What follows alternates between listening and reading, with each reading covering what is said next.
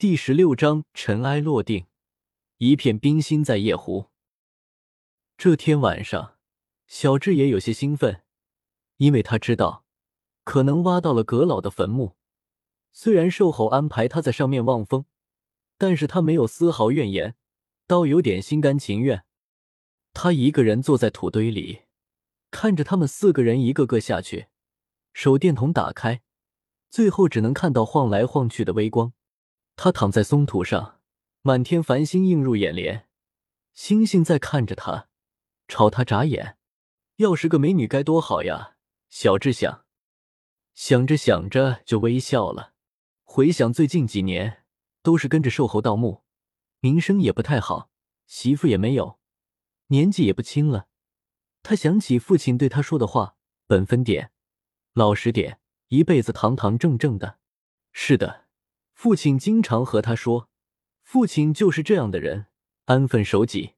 父亲说的没错，瘦猴经常和他说的是另外一句话：干什么都不如多赚点钱。他回味瘦猴的话，也是至理名言：有钱了，什么都有了，大大房子，五羊摩托。漂亮媳妇，穿好的，吃好的，抽好的，想想就美好无比。相比起来，瘦猴的话更具有吸引力。小智想的正浓，突然听到墓穴里一阵大响，他赶忙爬起来，朝着洞口轻轻的喊：“松林哥，瘦猴哥，能听到吗？下面怎么了？”没有回音。小智慌了张，生怕下面发生了塌方事故。盗墓塌方事故有，但是不多。如果因为这死了人，那可就完蛋了。公安局可能会介入，要坐牢的。因为盗墓坐牢，一辈子都抬不起头来。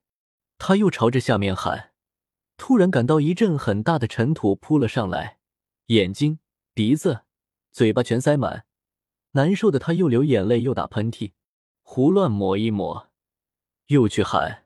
才听见松林答复了三个字：“活着呢。”东墙到了，尘埃落定之后，四个人才惊慌中缓过神来，每个人都不说话，朝着东门往里面看。只有一个小小的墓室，棺材摆在正中间，漆黑的底子，上面画了五彩的斑纹。四个人鱼贯而入，进去才发现，左边还有个小小的屏风。但是被刚才的石头砸得稀烂，松林大叫可惜。瘦猴瞥了一眼，没有在意，手里的手电筒照在棺材上，纹丝不动。根明紧紧跟着，突然大喊：“松林！”角落里还有个陶罐。